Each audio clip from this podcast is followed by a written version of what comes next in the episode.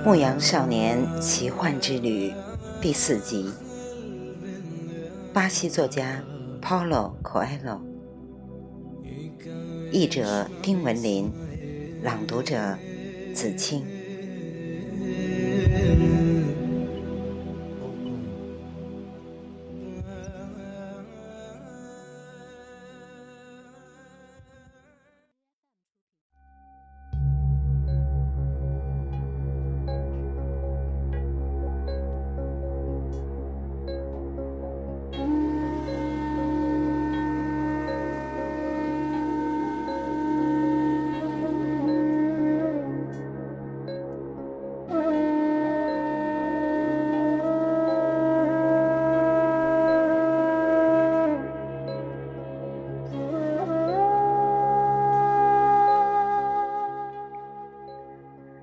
老妇人领着男孩走进最里面的房间，那里与客厅只隔着一道用塑料彩带制成的帘子。房间里有一张桌子，一副耶稣圣心像，还有两把椅子。老妇人坐下来，让男孩也坐下，然后她握住男孩的双手，轻声祷告起来。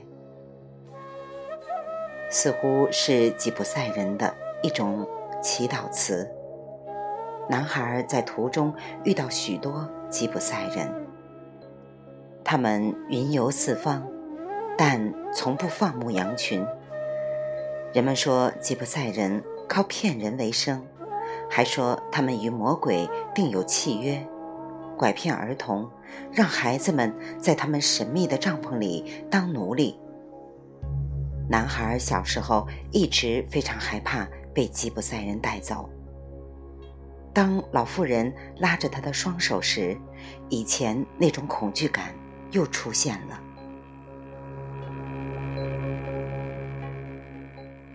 不过这里有耶稣圣心像呢，男孩想，极力使自己镇定些。他不想自己的手发抖。不想让老妇人觉察出他很害怕，他默默地念诵了一篇主祷文。太有意思了，老妇人说道，两眼一直盯着男孩的手，接着沉默了。男孩十分紧张，双手不由自主地颤抖起来。老妇人感觉到了，她急忙把手抽出来。我不是来这里看手相的，他说，开始对走进这所房子感到后悔。有那么一会儿，他想付了钱马上走人，哪怕一无所获呢。可他太在乎那个梦了，那个梦他做了两遍。你是来这儿解梦的，老妇人说，梦是上帝的语言。如果上帝用的是尘世间的语言，我就能解你的梦；但是如果上帝用的是魂灵的语言，那就只有你自己能理解了。但不管哪种情况，我都要收咨询费。男孩心想，是一个圈套。尽管如此，他还是决定冒一下险。牧羊人总会遇到风险，要么是狼群，要么是干旱，恰恰是这些使放牧生涯更刺激。我接连两次做了同一个梦，男孩说道：“梦见我和羊群在一片草场上，这时来了一个小孩和羊群玩耍。”我不喜欢别人逗我的羊，他们害怕生人。但是小孩往往能够和羊混在一起，而不让羊受到惊吓。我不知道是什么原因，羊怎么会识别人类的年龄呢？接着说你的梦。老妇人说：“我的炉子上还做着锅呢。”再说了。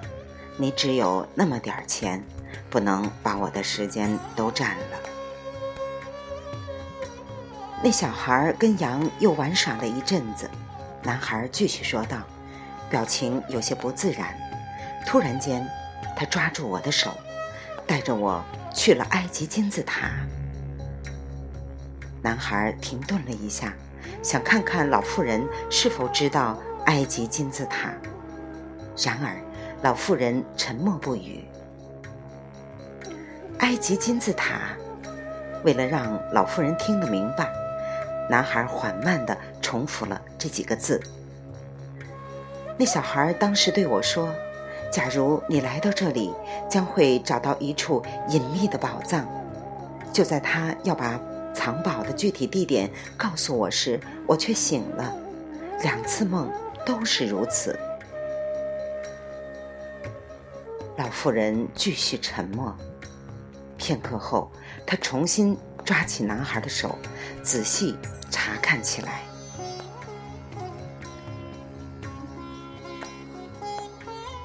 目前我不收你任何费用，但是如果你找到了那些财宝，我想要其中的十分之一。老妇人开口说道。男孩笑了，他很开心，仅仅由于那个梦涉及财宝，他眼下就不必破费了。老妇人大概是个吉普赛人，吉普赛人都很愚蠢。那，你解释一下我的梦吧。”男孩说道。“你得先发誓，发誓把那财宝的十分之一给我做交换，我就给你解梦。”男孩发了誓，老妇人又要求他对着。耶稣圣心像重复了一遍誓言。这个梦用的是尘世间的语言，我可以解这个梦，但解释起来非常困难。所以我认为把你找到的宝藏给我一份是理所应当的。”老妇人说道。这个梦表明。你应该前往埃及金字塔。我从未听说过金字塔。不过，既然是个小孩让你见到了它，那金字塔就一定存在。你将在那里找到宝藏，变成富翁。男孩感到有些意外，然后又很气愤。要是为这样一个解释。他根本没必要来找这位老妇人，好歹最后他想起来，自己并未付任何费用。我没有必要浪费时间来听这样的解释，他说道。所以我先前就对你说，你的梦非常难解，简单的事情往往最异乎寻常，只有智者才能看透。我不是智者。所以必须有其他的能耐，比如看手相。那么，我怎么才能到埃及呢？我只管解梦，不会把梦变成现实的。因此，我只能依靠女儿们养活。那如果我到不了埃及呢？那我就拿不到酬金了，这是常事儿。之后，老妇人没有再说什么。她让男孩离开，因为他在他身上花费的时间已经够多了。